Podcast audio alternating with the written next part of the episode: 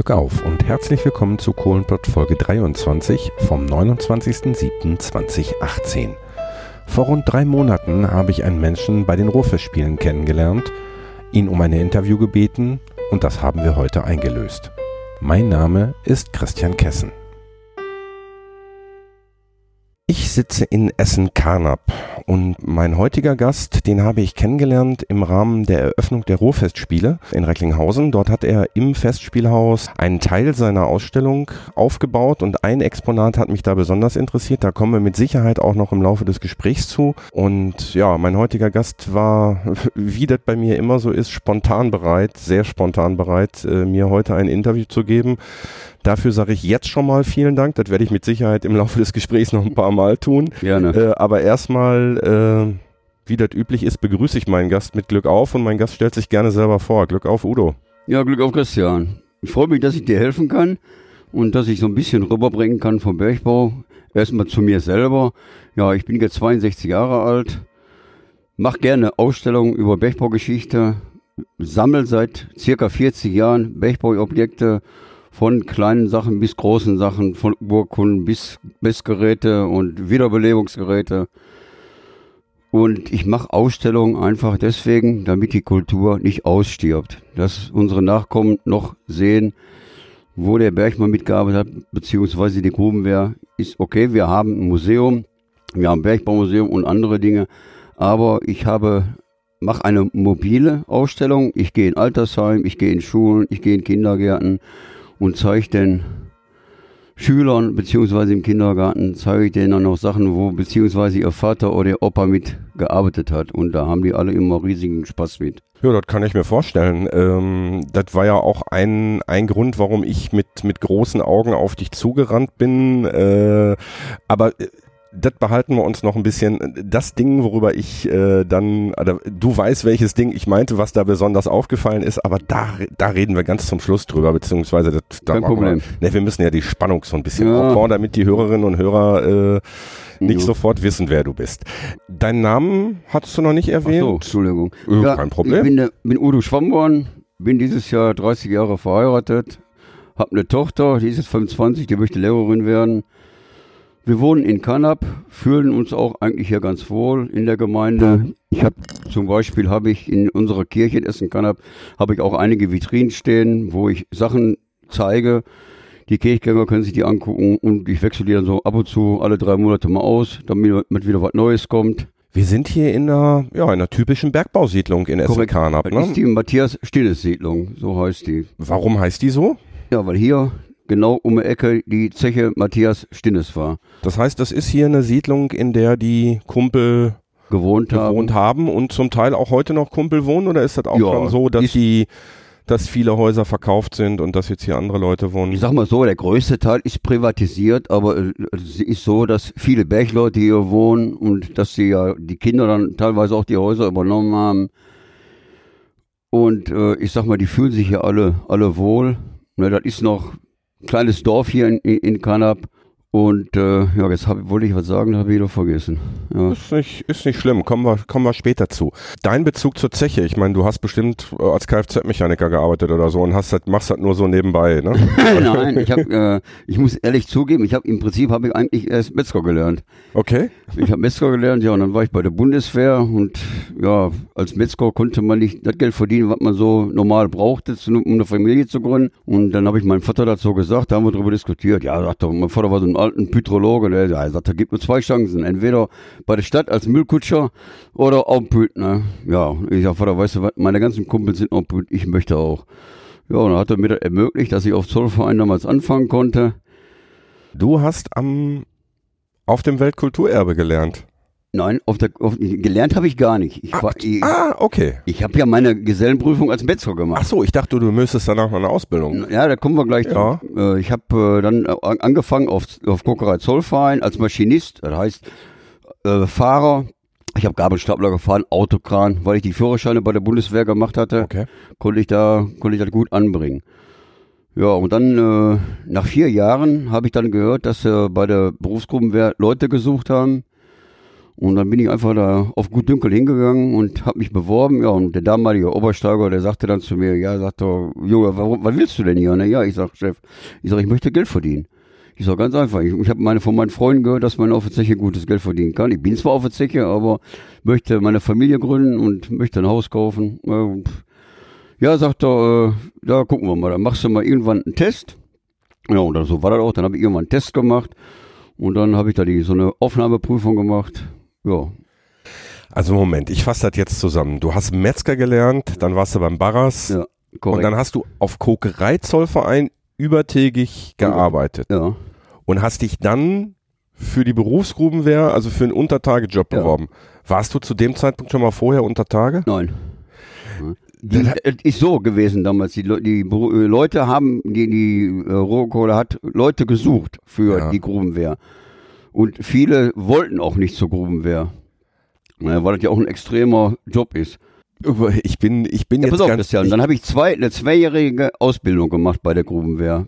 Wo, bevor die gesagt haben, ich bleib da.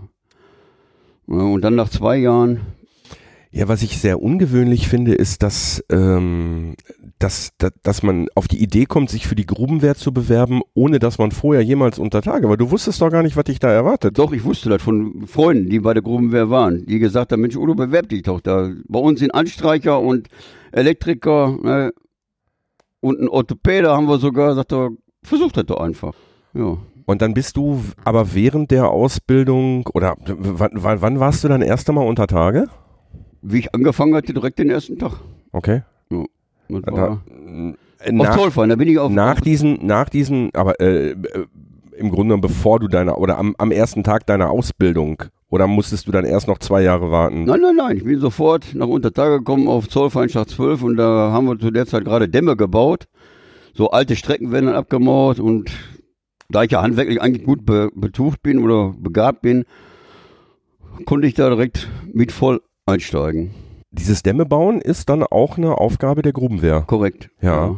Äh, diese Dämme, äh, das heißt, wenn man eine alte Strecke hat, wurde die quasi zugemauert, äh, damit die Wetterführung auch, auch für die Wetterführung durch kann. Genau. Das heißt, ne, je mehr auf ist, desto mehr, Wetterförderung. Also Wetter heißt frische, frische Luft. Ja. Mhm. Und je mehr Strecken offen sind, desto mehr frische Luft muss ich runterbringen. Ja, Und es Mhm. gibt natürlich dann auch die Probleme, die Wetteruntertage zu führen, richtig. äh, weil die ansonsten ja irgendwohin verschwinden würden, Ja, beziehungsweise sich Wege hast, suchen du hast würden. ja immer einen einziehenden Schacht und einen ausziehenden Schacht. Ja. Also so ganz wild geht dann auch nicht alles weg. Aber das Problem ist, in, den- in den Dämmen werden aber dann auch riesige Dammrohre eingebaut. Die kommt, ein- da kommt ein Blinddeckel drauf und man hat nachher die Möglichkeit immer noch die Dämme wieder aufzumachen und da durchzukrabbeln und Erkundungen zu machen. Hatten, hatten diese Dämme auch die Funktion, eventuell noch austretendes Methangas zu, äh, abzudämmen von den normalen? Nee, dafür waren, waren andere Kolonnen zuständig für die Gasabsaugung. Da hatten wir so nichts mit nichts zu tun. Wir haben ja nur die Gefahren beseitigt. Ja. Das heißt, du hast am, dann am Anfang hast du im Grunde genommen Maurertätigkeiten unter Tage gemacht. Ja. Dann haben wir was gemeinsam, weil das habe ich nämlich auch gemacht. Ich ja, aber zu den Maurertätigkeiten kam ja dann nachher auch ja, äh, Raubarbeiten, also alte Strebe auszurauben. ja. Oder beziehungsweise die Grubenwehr hat ja auch äh, äh, Vormaßnahmen getroffen, weil wir wussten, da und da oder kann Gas kommen, da wurden die Strecken trokettiert. Das heißt mit Flüssigbeton abgespritzt, abgedämmt. Innerhalb der Strecken, nicht In- innerhalb der Strebe. Ne, ne, innerhalb der Strecken, korrekt. Mhm. W woher wusstet ihr, dass dort Gas austreten kann?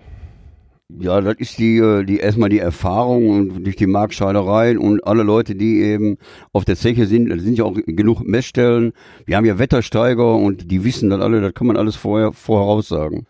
Und dann wurde im Grunde genommen das Gestein mit einem, ja, mit einem Flüssigbeton, also mit so einem Spritzbeton, sag ich mal, äh, abgedichtet, damit äh, dort kein, kein Gas Es wurde auch nachher noch, äh, noch Löcher gebohrt und dann nochmal auf Hochdruck Beton reingepumpt, dass das auch richtig dicht, dicht war.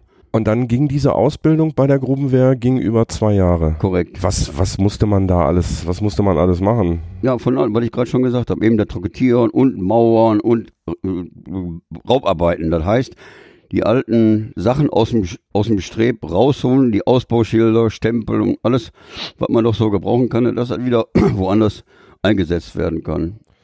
Einfach damit ihr unter Tage wart und aber ich sag mal, das waren jetzt ja, sind ja alles Tätigkeiten, die auch theoretisch ein Hauer hätte machen können. Ja, das Problem ist aber, wir waren auch teilweise in, in solchen Streben, wo Gas war und wo der normale Bergmann da nicht mehr rein durfte.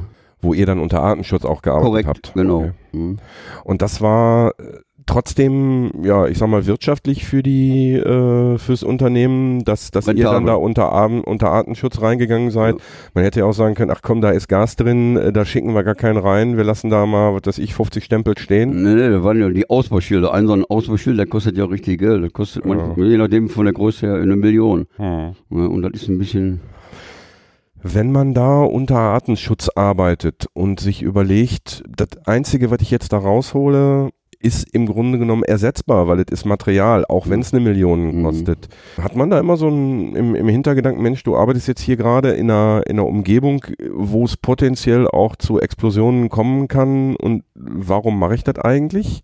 Ich meine, Ich kann diese, ich kann diese, diese Intention, wenn es um, ums Retten von Menschenleben geht, ja. kann ich das nachvollziehen. Da ähm, würde ich sagen, jo, Ja, Christian, das Problem Ja. ist ja, heißt kein Problem, aber die Feuerwehr ist ja ähnlich. Die Feuerwehr, die über Tage ist, die rettet auch Menschen, die retten auch Material, die löschen auch Materiallager und kannst du im Prinzip kannst du das vergleichen, dass wir da ja, vom gleichen Prinzip her und der Gedanke ist der gleiche.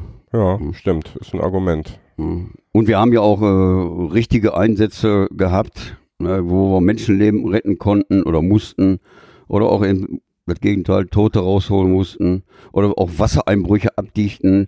Also das, äh, wir hatten eigentlich querbeet ein großes Gebiet, wo wir einsetzbar waren. Hm.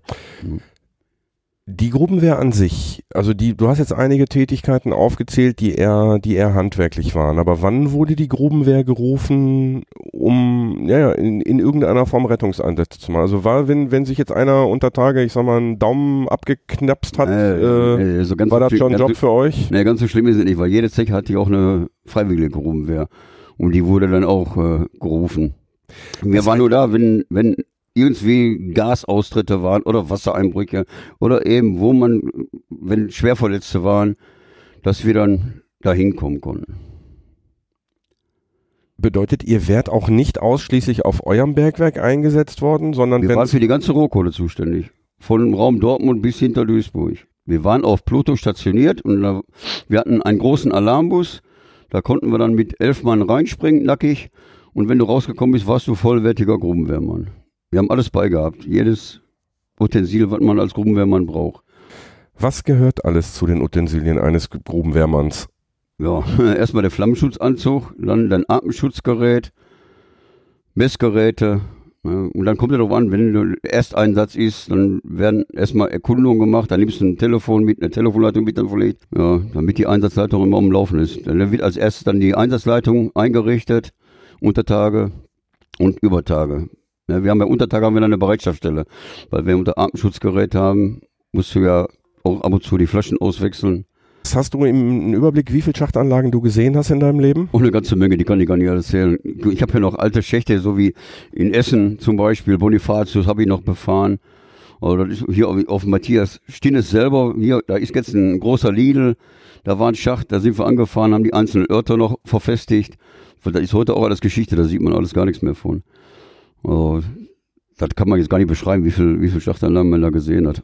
Ne, von Zollverein ne, und auch hier in Gelsenkirchen, Hugo Konsol, da waren alles unsere, unsere Heimatzechen. Das Grubenunglück äh, 97 war es, glaube ich, in Herten. Wart ihr da auch im, im Ja, Einsatz? ja. Äh, nicht 97, 79, Entschuldigung. Ja, da waren wir auch, aber da war ich noch nicht da. Ich habe ja erst 80 bei der Ah, okay. Gruppe angefangen. Ja. Aber ich habe andere Einsätze mitgemacht. Ne, und ja, da möchte ich auch nicht so direkt drüber sprechen, weil das ist, äh, Du, du erzählst das, was du Ja. erzählen möchtest, Ja. das, was du nicht Also- erzählen möchtest, erzählst du nicht. Erzähl, erzähl mal, erzähl mal, n, n, wenn, wenn du magst, einen Vorfall, äh, der positiv ausgegangen ist, wo ihr wirklich helfen konntet. ja, ich meine, wenn wir da waren, wir haben immer geholfen ne, und das ist immer positiv ausgegangen. Ne. Aber am, am äh, meisten hat man gefreut, wenn man einen Verletzten rausgekriegt hat, ne, ohne dass der noch schlimmere Verletzungen erlitten hat oder dass wir den rechtzeitig rausgekriegt haben. Ah. War schon. äh, me- Meine größte Angst war immer, dass ich, äh, wenn ich mal da hinkomme, auf irgendeine Schachtanlage, ein Freund, ein Kollege oder ein Bruder, weil ich habe auch zwei Brüder gehabt auf der Zeche. Da habe ich immer so im Stillen gedacht, hoffentlich ne, ist das nicht so. Aber ich habe Glück gehabt ne, und war schon Vor allem die Kameradschaft, Christian, die kannst du gar nicht, da kann man gar nicht beschreiben, was das für eine Kameradschaft war. Das ist wie zweite Familie. Hm. Weil ich auch bedingt nachher, ich war ja nach ein paar Jahren, wie ich untertägig meine Ausbildung fertig hatte, da war ich so fit. Das ist jetzt kein Eigenlob, aber dann hat man mich gefragt, ob ich auch einen 24-Stunden-Dienst möchte oder kommen könnte. Ja, und dann habe ich 24-Stunden-Dienst gemacht. Und dann lernst du die Leute auch ganz anders kennen und dann bist du fast wie Brüder. Ja gut, du verbringst dann mit den Leuten mehr Zeit als mit der mit der eigenen Eigene Frau. Familie, ne? ja. Ja, wir hatten auch die höchste Scheidungsquote bei uns. ja. Ja, Ja. ich kann, Aber das ist, äh, kann ich nachvollziehen. na, wir können ja mal drauf kommen, jetzt auf die Geschichte von meiner Sammelleidenschaft selber. können wir können wir gerne Ja. drauf können wir gerne drauf kommen. Weil Also wenn ich jetzt so viel über die Grubenwehr erzähle, dann viele kennen das gar nicht und Ja, aber genau darum geht's ja. Die sollen das ja, Ja. kennen. Die sollen das ja Mhm. kennenlernen. Also äh, kannst du kannst du noch was über die Grubenwehr erzählen, was du was du erzählen möchtest? Nein, eigentlich nicht so. Nicht. Na, dann, was ich gerade gesagt habe, war eigentlich für mich das Wichtigste. Die Kameradschaft, die da war, die Ja. war unbeschreiblich. Ja. Und die ist, ich bin jetzt 14 Jahre aus dem Beruf raus und wir treffen uns immer noch regelmäßig mit den alten Kameraden. Ja, da waren ja auch äh, bei den Rohfestspielen waren ja auch so zwei drei Leutchen noch dabei. Habe ich jetzt nicht verstanden. Ah, ich sag, bei den Rohfestspielen Ja, waren ja auch noch genau. zwei drei Ja, das Leutchen ist ja noch die ne? aktive Grubenwehr. Man, Ich kenne sie ja noch alle. Ne? Ja. So ist das ja nicht. Ne? Aber das ist eben das, was ich gemeint habe, eine Grubenwehr. Aber selbst auf der Zeche überall, die Kameradschaft, die kann man ganz, ganz schwer nachvollziehen. Ja. Und ne, wenn manche hier sprechen ne, von Türken und Jugoslawen und Ausländer, wir waren unter Tag alle gleich. Ja. Ne? Äh, Habe ich gestern noch einen schönen Tweet gelesen, also im, im, im, im Internet, dieser Kurznachrichtendienst Twitter, sowas ähnliches wie Mhm. Facebook, äh, da schrieb jemand, ähm, am Ende der Schicht waren wir alle schwarz. Ja, Ne? Und äh, das fand ich, fand ich eigentlich recht eindrucksvoll. Ne? Also du gehst da, was weiß ich, als, äh, egal ob du jetzt Asiate bist mit einer, mit einer gelben Hautfarbe oder ob du ja, ähm, ja Afroamerikaner bist Richtig. oder ob du halt aus dem, Korrekt. aus dem Orient kommst. Ähm, am Anfang der Schicht gibt's tatsächlich noch die Unterscheidung, aber spätestens nach zwei Stunden unter Tage waren sie alle schwatt. Ne? Und, schwarzes Gold. äh, wir waren alle voll schwarzes Genau, Gold. ganz genau so ist das. Mhm. Ja, dann lass uns auf deine Sammelleidenschaft kommen. Womit hast du angefangen? Was war dein erstes Exponat? Lass mich raten, eine Grubenlampe.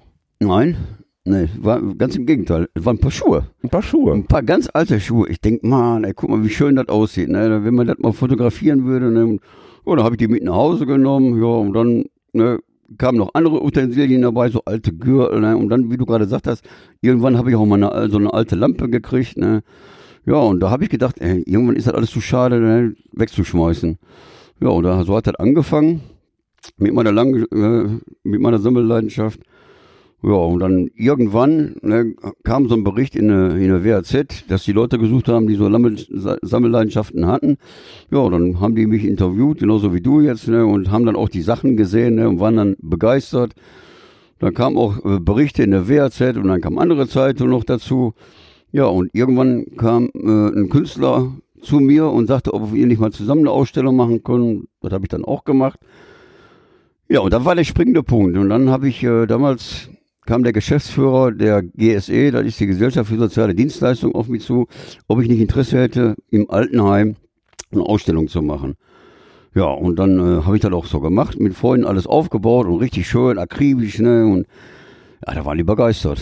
Wie die Ausstellungseröffnung war, der Geschäftsführer, wie der da gesprochen hat, ne, der war einfach weg. Ja, ich kann mir vorstellen, dass auch ähm, gerade hier in der Gegend, in den Altenheimen natürlich auch äh, viele, viele ehemalige Bergleute oder Mhm. zumindestens Frauen von Bergleuten äh, sind, Mhm. äh, die dann natürlich auch noch so ein bisschen wieder daran erinnert Da werden. kommt Ne? auch wieder, ist wieder das Fortlaufende. Und zwar haben die dann gesehen, wie, mit welcher Akribität ich das mache und mit welcher Leidenschaft ich das mache mit meinen Freunden. Ne? Da haben die gesagt, ob ich das nicht in alten Altersheim von der GSE auch machen könnte. Ne? Da habe ich gesagt, warum nicht? Können wir da so eine schöne Wanderausstellung draus machen. Ne? Ja, und ich muss sagen dann, die, Aus, äh, die Aufbauten zu der Ausstellung selber, oder, also wenn wir alles aufgebaut haben, man kamen die alten Leute zu uns, die haben uns dann Anekdoten erzählt, ne? Wir haben manchmal Spaß gehabt mit den alten Leuten. Ne? Und die Ausstellung selber, die war dann gar nicht mehr so. Die war gar nicht mehr so interessant. Ne? Richtig, genau, also der Aufbau, der, der Aufbau und der Abbau und, nachher, und, ne? und das Gequatsche dabei. und, und da genau. kamen auch viele äh, alte Leute dann auf mich zu. Ich hab da noch was ne, im Keller, können Sie das vielleicht noch gebrauchen? Und da habe ich so gesagt, ja, warum gibt ihr das nicht am Museum? Ach, die haben alle keine Ahnung. Ja. Ja, dann muss ich erstmal ein bisschen widersprechen. Aber die haben, dann haben sich dann gefreut, wenn ich die Sachen dann angenommen habe. Ne, weil sie da wussten, bei mir sind die in guten Händen und wird nicht. Ne, er landet nicht irgendwo im Keller im, im Richtig, genau. Archiv, genau. äh, sondern sondern in Vitrinen. Und, genau, sondern in ja. Vitrinen ja. und und wird mhm. vor allen Dingen auch den Leuten zugänglich gemacht. Ja. Mhm. Ja, jetzt jetzt komme ich, jetzt komme ich auf das Exponat, jetzt komme ich auf das Exponat, ja. äh, was ich im, was mich direkt, direkt angezogen hat. Mhm. Ich kannte das Ding natürlich. Mhm. Ähm, du bist ein Bombentyp, ne? Danke. und zwar im, und zwar im doppelten Sinne. Mhm. Ähm, was, was ich gesehen habe dort im Rohverspielhaus, war eine Dahlbusch-Bombe. Ja, korrekt. Ja, das war einfach so. Ich habe ja dann äh, die Ausstellung gemacht in Altersheim und in Schulen und dann habe ich mir die immer von der Hauptstelle Grundrettungswesen geliehen. Die Bombe, damit ich denen auch zeigen konnte, wie das alles so funktioniert. Ne? Und irgendwann hat mein, äh, mein Chef gesagt, Udo sagt doch, halt die erstmal fest, sagt er bei den Ausstellungen, du bist hier nur am Hin und Her schleppen. Wir freuen uns, dass du den Leuten da zeigst, dass die Kultur weitergeht. Ne? Und ja, und so ist das dann auch geblieben. Ne? Wir haben Hörerinnen und Hörer aus ganz Deutschland, Udo. Ähm, viele davon haben mit dem Bergbau bisher nichts zu tun gehabt und mhm. kennen den Bergbau eigentlich nur über diesen kleinen Podcast, den ich mhm. mache. Erzähl mal, wat, wovon reden wir gerade? Eine ja. Bombe. Eine Bombe unter Tage. Ja, ja die Dahlbombe, ne? Bombe ist eben, weil die Dahlbombe sieht aus wie eine Bombe oder ist ein, ein übergroßes Rohr, wo ein Eingang ist und wo man sich reinstellen kann, wo man dann praktisch Verschüttete mit retten kann. Das heißt, es wird ein, Loch ins Gebirge gebohrt, wo die Verletzten äh, oder die Verschütteten vermutet werden. Dann ist erstmal ein kleines Loch, dann werden die erstmal versorgt mit Arzneimittel und Wasser, Lebensmittel, und Wasser und Anziehsachen. Und Licht vor allen Dingen, ne? Ja, und auch. Licht und dann äh, auch äh, eben äh, wird dann wieder Loch größer gebohrt, dass die Darbuschbombe dann in das Loch reinpasst und dann wird die runtergelassen und dann werden die verschütteten, meine ganzen Werdevorgang möchte ich jetzt nicht so erzählen, aber so werden die Leute dann gerettet. Ja. Und, und der, Dahlbusch, der Begriff Dahlbusch ist eben, weil der Werks, Werksdirektor mit seinen Ingenieuren auf der Zecke Dahlbusch, der hat die damals entwickelt in Gelsenkirchen. Also bekannt geworden ist die Dahlbusch-Bombe oder eventuell können, kennen Hörerinnen und Hörer das ja ähm, vom, ja, vom Wunder von Länge. Da ist die, da ist die wirklich massiv eingesetzt worden. Ja. Ähm, die, die Dahlbusch-Bombe war auch vor, äh, das erste Mal war sie ja damals auf Dahlbusch. Da wurden ja schon Bergleute mitgerettet. Ja. Und äh, dann in Längede war dann eben die Bekanntmachung weltweit. Ja, gut, es war ein großes Grubenunglück ja. im Eisenerzbergwerk, glaube ich, war es, in. Längede. Ja. Und äh, da waren ich, über 100 über 100 Bergleute eingeschlossen ja. durch einen Wassereinbruch und äh, das Ding ist da wirklich benutzt worden und auch deine war dort im Einsatz, ne? Das kann ich nicht hundertprozentig bestätigen. Ich will da nichts Verkehrtes sagen. Okay. Na, es gibt ja mehrere Dahlbuschbomben. Im ja. Bochum steht eine, im Bergbaumuseum, im Industriemuseum, in München steht eine. Ja. Und eine, die in, in meiner Wanderausstellung. Ja. Steht. Wobei die in Bochum ist da jetzt zurzeit nicht zu sehen. Und jetzt an dieser Stelle begrüße ich jetzt die Kohlenpott-Zwillinge, wie ich heute gehört habe. Die sind nämlich heute im Bergbaumuseum. Mhm. Und äh, Mädels, jetzt wisst ihr, was ich meinte. Der Udo hat nämlich so ein Ding und die, die eigentlich im Bergbaumuseum Museum liegt, liegt meines Wissens gerade, oder steht meines Wissens mhm. gerade auf Zollverein bei der mhm. großen Ausstellung. Mhm. So, damit ist das Rätsel gelöst, meine, meine, meine Damen. Ähm. Nee, nee, in dem Fall meine Damen. Ich habe nämlich heute Morgen noch eine Info bekommen, dass äh, zwei Hörerinnen sich heute das Bergbaumuseum angucken mhm. und da habe ich gesagt, dann seht ihr nicht, was ich äh, sehe. Weil äh, die Darbusch-Bombe liegt ja mhm. oder steht gerade auf mhm. Zollverein, genau. Dann äh, ist im Grunde genommen vom, vom Prinzip her die oder nach diesem Prinzip der Dalbusch-Bombe ja auch vor einigen Jahren in Chile bei diesem Korrekt, großen ja. Unglück mhm. ähm, äh, ist etwas ist, größer. Genau, die ist mhm. etwas größer gewesen ja. und äh, die Technik war anders, weil es, also die hatte ja an der Seite dann noch Rollen. So Rollen. Mhm. Das gab es bei der Dalbusch-Bombe nicht. Der Grund war aber, glaube ich, dass in Chile die, die Kumpel in wesentlich größerer Tiefe eingeschlossen waren. Ja, die haben auch größere Räumlichkeiten. Das ist ja genau. nicht so wie hier bei uns in Steinfurt weg. Und weil ich einmal ganz kurz erklären muss, die Dalbusch-Bombe, das ist nicht nur ein, ein Rohr. Die Dalbuschbombe, die besteht aus drei Teilen, damit die sich bewegen kann wie eine Schlange. Weil wenn man ein Loch bohrt, das ist nie gerade. Und wenn du dann die Dalbuschbombe runterlassen würdest und die würde sich einmal verkanten, dann hättest du ein Problem.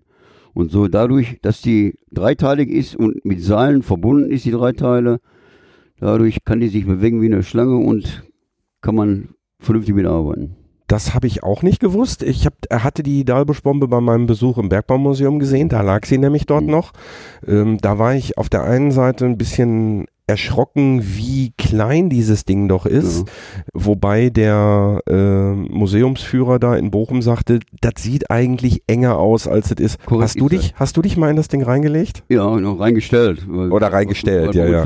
Man muss, äh, man muss das jetzt ein bisschen anders definieren. Du hast, wenn du da unten eingeschlossen bist, hast du Angst. Ja. Und wenn du Angst hast, dann machst du alles um Ja, da kommst du im Zweifelsfall auch durch ein Mauserloch, ne? richtig korrekt. Ne, da versuchst du alles. Ne, und wenn du dich reinstellst in eine Bombe, dann musst du die Hände nach oben machen, das Gesicht nach hinten. Ne, wenn, wenn die Bombe dann wieder hochgezogen wird, dass du da nicht verletzt wirst. Äh, wird die Bombe denn dann, ich sag mal, gibt's da noch eine Tür vor? Weil, also als ich die jetzt im, Nein. im Museum gesehen habe und auch bei dir gesehen habe, äh, war, ja, ich sag mal, eine ne relativ Ja. große Öffnung. Das ist gerade das, was ich gesagt habe. Du gehst mit dem Gesicht nach innen und dann nach außen ist nur der Rücken. Ne, dass, dass du dich dann nicht äh, großartig. Warum wird da nicht noch ein, ne, ne, oder warum ist da nicht noch eine Tür vorgehangen worden, um zu Ich- verhindern, dass sich da irgendwie, Ich denke mal, um äh, zu vermeiden, dass äh, Angriffspunkte da sind. ja, Ne, Und auch, du musst dir auch vorstellen, wenn du jetzt die Bombe runterlässt und hast da nicht viel Platz, wie wolltest du dann eine Tür aufmachen? Also, Gehe ich von aus. Ne? Das ist jetzt meine eigene Meinung, dass sie das so damals so konzipiert haben. Ja, zumindest hat's funktioniert. Ne? Ja. Und letzten Endes, äh, Dahlbusch, äh, beziehungsweise ähm, Längede war Ende der 60er und äh, Schiele war, glaube ich, vor sechs, Zwei- sieben Jahren. Ja, aber äh, die äh, Davidsburg ist auch noch äh, woanders eingesetzt worden. Nee, was ich damit nur sagen will, dass dieses Prinzip, was im Grunde genommen in den 60er Jahren entwickelt worden ist, äh, natürlich mit kleinen Weiterentwicklungen, aber Mhm. heute ja noch funktioniert. Ne? Weil was, Mhm. es gibt ja auch nicht viele andere Möglichkeiten. Also da einen, einen richtigen Schacht runter zu teufen, Das wär, kannst du vergessen, äh, ist einmal eine Ja. Zeitfrage und vor Richtig. allen Dingen äh, jede Erschütterung kann ja dann auch zu weiteren, ja, weiß ich nicht, Einbrüchen. Wassereinbrüchen oder, oder Gesteinseinbrüchen führen. Von daher möchte man das natürlich auch möglichst, äh, ja, das ist im Prinzip, wenn man so sagt, ist das ganz simpel, aber sehr effektiv. genau. Wie viel ist Untertage eigentlich? Ne? Also es gibt ja äh, im Zweifelsfall nimmst du einen dicken Hammer und klopfst da zweimal gegen und dann da ist der Hammer effektiver als der als der Schraubendreher oder der Computer. Ne? Ja, je nachdem, welche Sachen du machst und wo du eingesetzt bist und wenn du im Streh bist und Holzstempel sitzen musst, ne, da musst du auch erstmal, da muss man erstmal lernen, einen Stempel zu setzen. Das ist auch nicht so einfach gewesen. Ne? Manche von den alten Kumpels, die hatten Arme wie Brauereipferde, ne, die haben da zweimal vor den Stempel vorgehauen ne, und dann hat das gesessen. Ne? Und du machst den nächsten Stempel und denkst, warum geht das nicht? Ne? Ja, da musst du da sechs, sieben Mal kloppen. Ne? Aber das ist, wenn man weiß, wo man ne, hauen muss und wie man hauen muss. Was muss man denn beim Holzstempelsetzen beachten? Weil ich hatte bisher noch niemanden, der von der, der, der, oder ist mir zumindest, fällt mir jetzt im Moment nicht ein, der, äh, der tatsächlich mit Holzstempeln gearbeitet hat. Ja, ein Holzstempel, ein Holzstempel setzen ist ganz einfach. Du, der muss, wenn der gesetzt ist und du klopfst nachher davor, muss der brummen. Dann weißt du, der ist fest. Das heißt, äh, der darf jetzt nicht irgendwie wie so eine, wie so eine Gitarre schwingen oder so, Richtig, sondern der genau. muss richtig Du- so, der muss so du, dumpf. Du, du sägst den, ne, du misst den aus, du sägst den ab und in, oben in der Kopfdecke machst du eine kleine Mulde rein und dann wird der oben richtig an der Kappe dann festgesetzt, festgekloppt. Und so haben wir ja ausgeraubt. Ne? Dann sind die Teile äh, ausgeraubt worden und wir haben dann alles mit Holzstempeln abgesichert. Und dann wurde das ja nachher alles, alles verfüllt. Und die Holzstempel sind aber drin geblieben. Die sind drin geblieben. Ja. Äh, wie ist das verfüllt worden? Habt ihr da Steine reingeworfen oder Nee, war das Glas, richtig mit- Glasversatz? Glasversatz, mit, mit, teilweise mit Beton versetzt und äh, das ist schon ganz ordentlich gemacht worden. Das ist ja dieser, diese, dieses Verfüllen war ja am Anfang unter anderem deswegen, weil der, ja, weil man einfach die, die Berge nicht nach über Tage bringen wollte, weil es viel zu teuer war. Mhm. Das ist ja zum Teil noch von Hand, sind da dann äh, Brocken da verfüllt worden. Ähm, dann gab es irgendwann den, den Blasversatz. Zum Schluss ist, ist denn zum Schluss auch noch verfüllt worden oder ist Ja, zum klar, Schluss bis zum alles Schluss. Und wird jetzt auch noch weitergemacht. Ja. Das muss ja abgesichert sein, damit eben diese berühmten Bergschäden nicht kommen. Ja, aber äh, also als ich letzte Mal unter Tage war, im, im Februar 2017, da war es so, da ist der alte Mann hinten einfach eingebrochen. Kann ich, da kann ich nichts zu sagen, da möchte ich auch nichts zu sagen, weil äh, na, ich bin jetzt 14 Jahre raus. Du bist sehr vorsichtig, Udo. Ja, ich möchte nichts verkehrt Nein, ach, um, um Gottes, um Gottes Willen, alles, alles. Aber komm, lass uns mal lieber noch mal auf die Sammlung zukommen. Ja, gerne. Ne? Also das ist die, ja, ich sag mal, die ist ja dann nachher gewachsen und ich hatte nachher, irgendwann habe ich neun Garagen voll gehabt mit allen möglichen Bergbausachen, weil die Leute haben mich angerufen, oder ich habe das noch, ich habe das noch, ne? Und ja, dadurch ist die Sammlung erstmal gewachsen und ich konnte auch, wenn ich dann Ausstellungen gemacht habe, richtig vielseitig ne, ausstellen. Das heißt, ich habe nachher nicht nur auch Bergbausachen, also sprich Grubenwehr, Rettungsdienst, ich habe sogar nachher äh, so, wie, wie die Leute früher gelebt haben. Ich habe dann an- so alte Wäscheleien und alte Waschbretter, was die Frauen so gebraucht haben. Ja. Ne? Weil viele gesagt haben, ja, Bergbau, aber wie haben die Bergleute gelebt? Ne? Und Ja. so, Da habe ich jetzt von einem Hörer, äh, also ich habe schon mehrfach erwähnt, dass ich gerne mal ein Interview mit einer mit einer Bergmannsfrau führen würde, mh, ähm, die dann tatsächlich halt erzählt, wie das früher war. Ich meine, Mhm. heute heutzutage ist es so, ähm, in, in, in vielen Familien sind Männer und Frauen berufstätig. mh, Ähm, äh, das gab es früher nicht. Es gab wenig Frauen, die in irgendeiner Ah. Form große Karriere gemacht haben, die, die, gut, die haben im Einzelhandel gearbeitet oder sonst Ja. irgendwas, aber ja, ähm, Christian, ganz, ganz banal einfach gesagt, früher waren die Menschen auch mit wenig zufrieden. ja. Also wenn der Vater dann arbeiten war und war Bergmann und kam nach Hause, dann war die Frau, die war, hat das Essen gekocht, die hat Wäsche gewaschen und, und so weiter. Ne? Und ganz einfach, die waren zufrieden. ja. Und, und durch die und durch unsere Kultur ist das ja immer weiterentwickelt, ne? immer mehr, immer mehr. Ne? Und auch die, die, die, die Wohngemeinschaften waren ja früher viel kleiner. Früher haben in, in, zum Beispiel, in, ich wohne in einem Zechenhäuschen, und haben früher drei Familien drin gelebt. Jetzt wohne ich mit meiner Frau und meiner Tochter alleine. Hm. Also da kann man schon mal ein bisschen ne, sehen, wie das früher war. Das war auch eine ganz andere, andere, ganz andere Kultur. Ja, das ist mal, das ist mir mal erzählt worden in der Folge über die Kolonie Gertrudenau von Mhm. dem, von dem Yogi Lennart, der dann gesagt hat, dass dann zum Teil ja auch noch äh, Kostgänger mit im, im Haus gelebt Richtig. haben, ne? Also Ja. irgendwelche jungen Männer, die dann irgendwie aus dem ins Ruhrgebiet gezogen sind, Ja, die dann, da war ja der beste Beispiel Rote Erde. ja genau, zum ja, Beispiel. Da war Der, das ja mit dem- Bruno Kruska. Also Genau, in dem die Film. Serie für mich. Ja. Ja. War, die habe ich gerne gesehen. Die habe ich immer nachher noch ein paar Mal angeguckt. Also das Ja. war schon wirklich toll. Ja, gibt viele, gibt viele Filme so Mein- übern, übern Pott auch, ne? Ja. Auch so die, die, wie ich gerade gesagt habe, wie die gewohnt haben. Ich habe zum Beispiel nur das Schlafzimmer von meiner Oma. Ne, Mein Schlafzimmer ist jetzt 114 Jahre alt. Früher gab es ja noch die dreigeteilten Matratzen. Ja. Ein, ne, wir haben heute haben wir moderne Matratzen, weil meine Frau auch rückenkrank ist. Ne, da muss man schon was anderes haben. Aber das Schlafzimmer im Prinzip steht noch so, wie bei meiner Oma im Schlafzimmer gestanden hat. Ja, die Siedlung ist insgesamt sehr, sehr ursprünglich, glaube ich. Ne? Also es ist nicht, äh, wie es in, in, in anderen oder in vielen Siedlungen ist, dass da irgendwie massiv mit Wärmedämmung und was weiß ich was gearbeitet wird, sondern man sieht hier noch relativ viele Backsteinhäuser Ja, auch. die, die sind aber auch alle isoliert.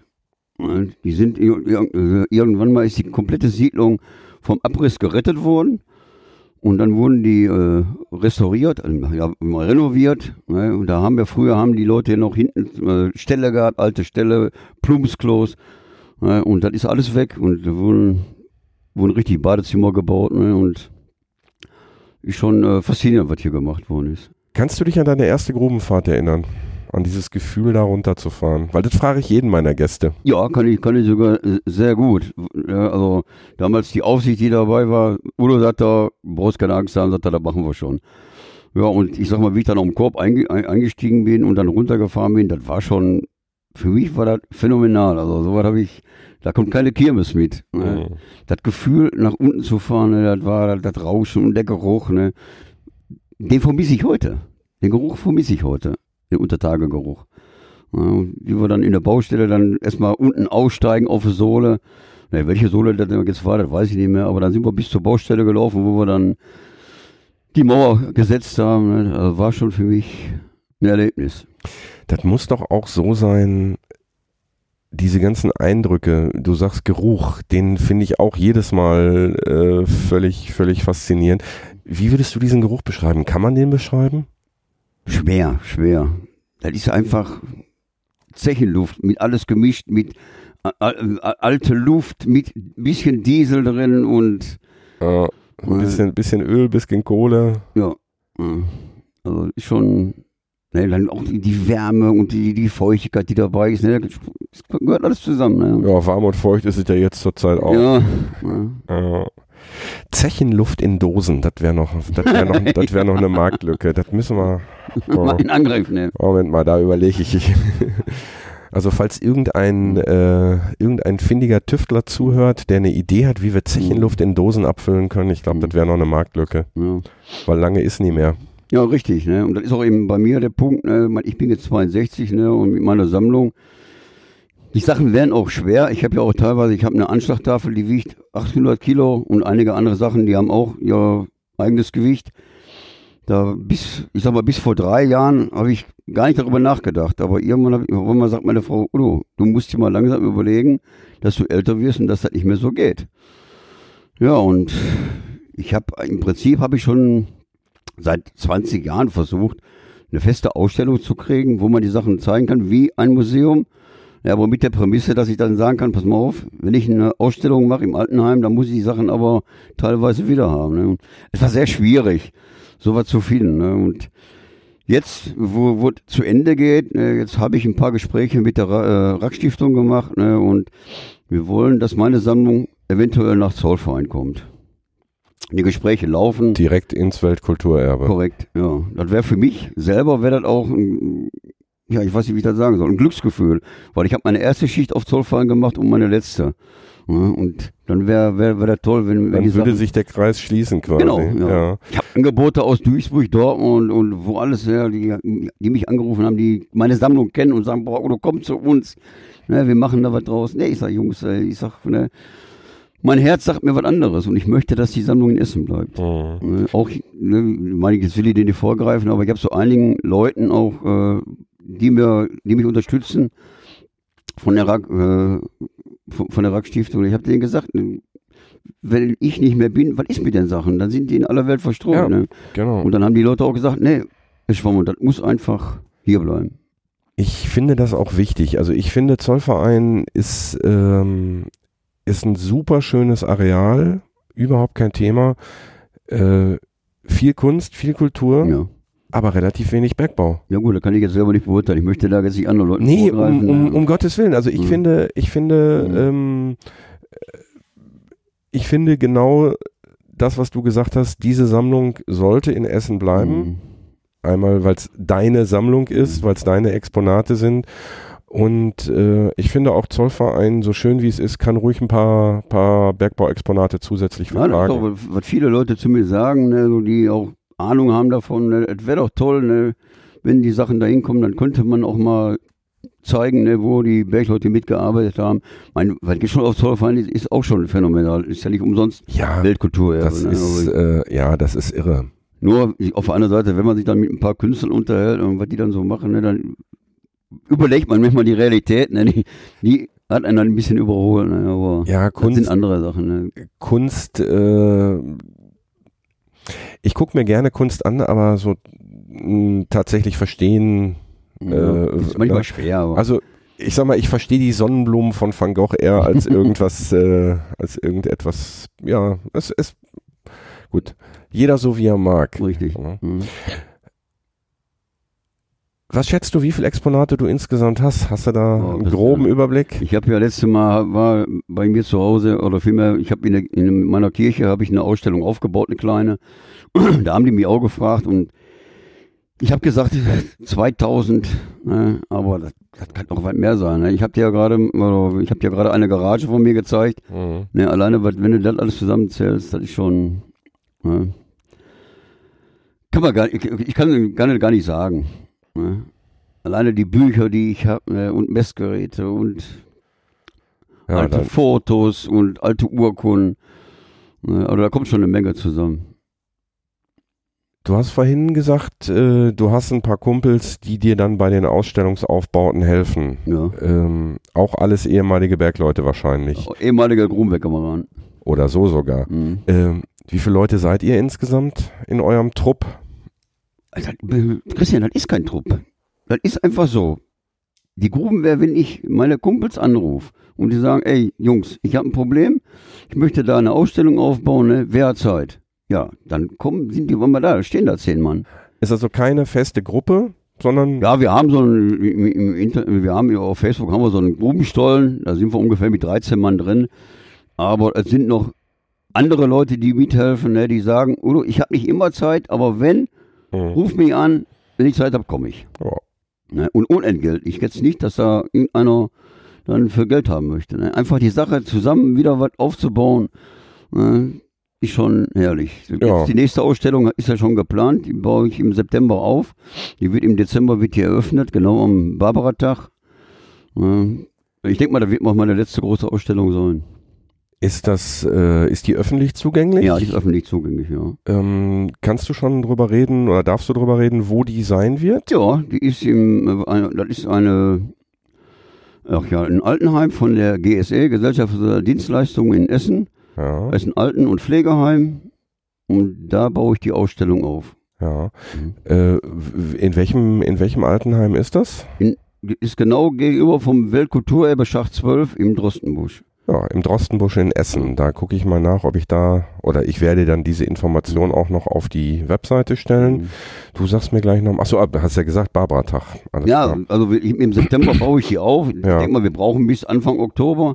Ja. Ja, aber ich habe mit dem, äh, mit meinem Chef, haben wir das äh, überlegt, dass wir dann was Besonderes machen, weil der Bergbau ja ausläuft. Ja. Ne, und dann wollten wir uns einen ganz besonderen Tag aussuchen. Ja, und der Geschäftsführer, der Herr Piel, hat dann gesagt, Herr Schwammer, was halten Sie vom, vom 4. Dezember am Barbaratag? Ja, da war ich direkt begeistert. Ne? Und, war, und da freue ich mich auch drauf. Ja, kann ich mir vorstellen. Äh, du sagst mir Bescheid nochmal. Ja. Du hast gesagt, du lädst mich ein. Ja. Jetzt kenne ich das genaue Datum ja, ja. schon. Das werde ich mir gleich mhm. auch nochmal direkt in, in meinen Terminplaner mhm. einplanen. Mhm. Udo, haben wir noch was vergessen jetzt? Ja, ich wüsste nicht was. Also meine Land Sammelleidenschaft habe ich erklärt, warum, weswegen, weshalb, dass die Kultur nicht verloren geht, ne, dass meine eventuell meine Enkelkinder nochmal davon mitkriegen, aber nicht nur die, auch andere. Ja, wir haben über die Kameradschaft gesprochen, ne, über den Zusammenhalt und ja, es gibt viele Leute, die sagen, ne, so, ich bin Idiot. Ne, aber hat mir mal ein Redakteur von der Zeitung gesagt, Herr Schwommann, seien Sie nicht böse, aber im Prinzip sind, sind Sie doch ne, so ein Idiot. Aber er sagt, das ist nicht böse gemeint. Sagt er, ich meine das so, wenn Sie Ihre Kategorie ausstirbt, sagt er, dann haben wir nichts mehr. Mhm. Ja, ich sag. Ne? Also Idiot würde ich das nicht nennen. Ich würde, also ich, ich, ich bezeichne mich in diesem Fall auch, weil auch das, was ich mache, ist ja im Grunde genommen, obwohl ich ja nie auf dem Pütt war, mhm. ähm, freiwilliges Engagement, sag ich mal, um ja, um genau diese Geschichten von dir und von den anderen mhm. Kumpeln einzufangen und für die Nachwelt zu konservieren, weil also ich habe zwei kleine Kinder, äh, die kriegen auch nicht mehr allzu viel mit jetzt davon.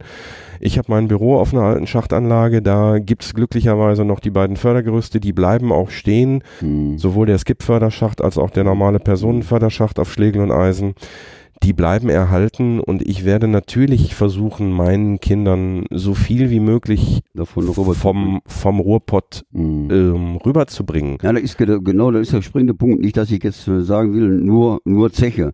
Es gibt ja auch andere Sachen. Alleine ne, im Stahlbau die Geschichte, ne, die ganze Kruppgeschichte oder in, im, im Handwerk, das Baugewerbe die haben alle ihre Geschichten, ja, ne, die ganze Entwicklung. Ne? Und das ist das, was, was so schade ist. Naja, dieses Jahr konzentriere ich mich jetzt erstmal auf, auf den Bergbau und dann, äh, was dann die Zukunft bringt, da gucken wir mal. Ja.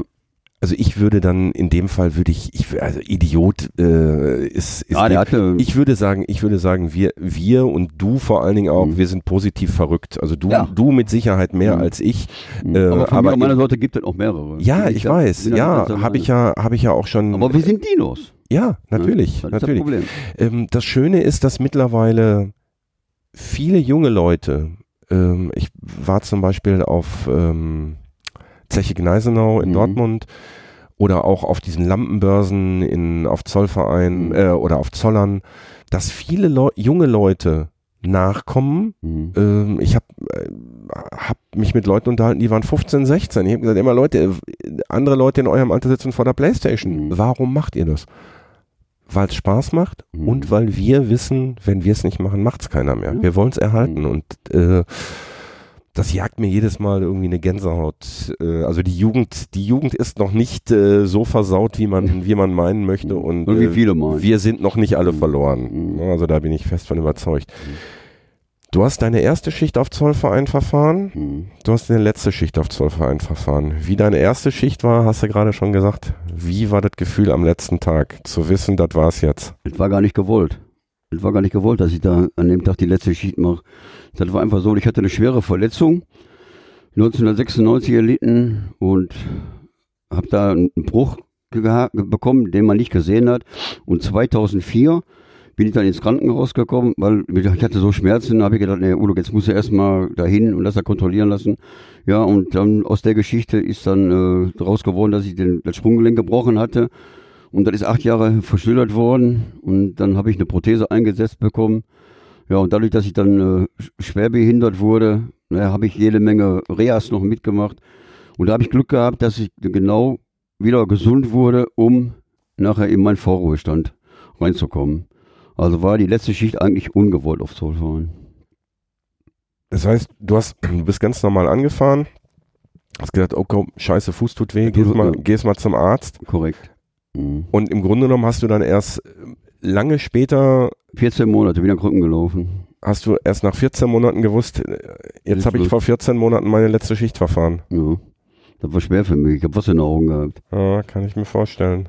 Das war für mich ganz, ganz, ganz schwer. Auch zu Hause, mit meiner Frau, wir haben da auch richtig Stress gehabt, ne, weil ich ja immer zu Hause war. Ne, und am Anfang, ne, wenn man so als, als, als Bergmann, ne, und dann, man kommt sich verloren vor, nicht mehr gebraucht und Mhm. was nicht alles. Ne, und da war für mich sehr schwer. Aber ich habe das ganz gut mit meiner, mit meiner Familie gut hinbekommen und auch durch meine Hobbys. Ne, bin auch hier in der evangelischen Kirche, bin ich im äh, Presbyterium, hab da, viel- mach da viel ehrenamtliche Arbeit und das ist alles so, alles zusammen, hat mich alles wieder nach oben gebracht. Mhm. Ja. Schon eine komische Geschichte, aber Ja, äh, ja, vor allen Dingen, ich weiß gar nicht, ob, äh, ich meine mal unabhängig von der von der Krankheit oder von der von der Verletzung von von 14 Monaten äh, Reha und sonstigen mit Mhm. Krücken gelaufen. Ähm, auf der anderen Seite kann ich mir vorstellen, oder ja, nee, ich kann es mir eigentlich gar nicht vorstellen, ob ob, so ob früh jetzt, es jetzt besser ist, ob es jetzt besser ist, dass man, dass man die letzte Schicht gar nicht mitkriegt, sag ich mal, oder ob es vielleicht besser ist, wenn man sagt, okay, heute fahre ich meine letzte Schicht. Also ich persönlich möchte, möchte sagen, also mir wäre lieber gewesen, wenn ich das gewusst hätte. Ja, Weil dann kann man sich richtig verabschieden. ja. Von den Kumpels, vom Püt kann man sich verabschieden. Ne, von der Schachtanlage, wo man stationiert war, vom Pluto. Ne, das habe ich alles nicht so gehabt. Und dann im Nachhinein hat mir das ganz schön ein bisschen wehgetan. Und du nach, warst danach nie wieder unter Tage? Doch, war ich. Ja. Ich war dann auch unter Tage bei, äh, ja, bei Führungen habe ich manchmal mitgemacht. ja. Nicht selber habe ich geführt, aber ich habe gehört, da ist noch Platz frei, habe ich mich beworben. Ja. Ja, war schon. Zwischendurch bin ich doch nochmal runtergekommen, um, um die Luft einzuatmen.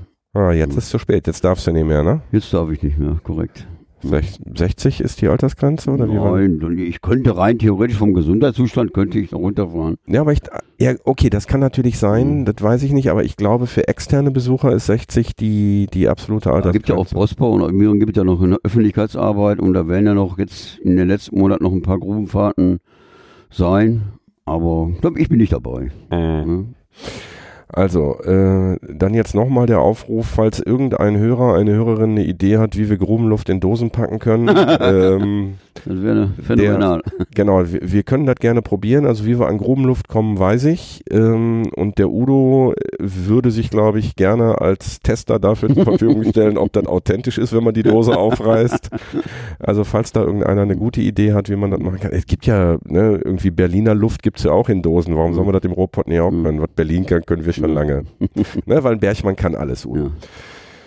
Udo, ich guck mal eben kurz auf den Tacho. Ja. Ein, 51 Minuten. Boah. Ja, äh, da fliegt auch nicht viel raus. Ähm, Wir gucken mal, was Wir- dabei rauskommt. genau, wir gucken mal, was dabei rauskommt. Ich habe noch ein bisschen was zu tun. Mhm. Du hast mit Sicherheit auch noch was zu tun. Ja. Und wenn, ich möchte mal sagen, wenn da irgendeiner, wenn ich was erzählt habe und das stößt an, dann sollen sie mich anrufen. Udo, da stößt mit Sicherheit Mhm. nichts an. Was soll da anstoßen?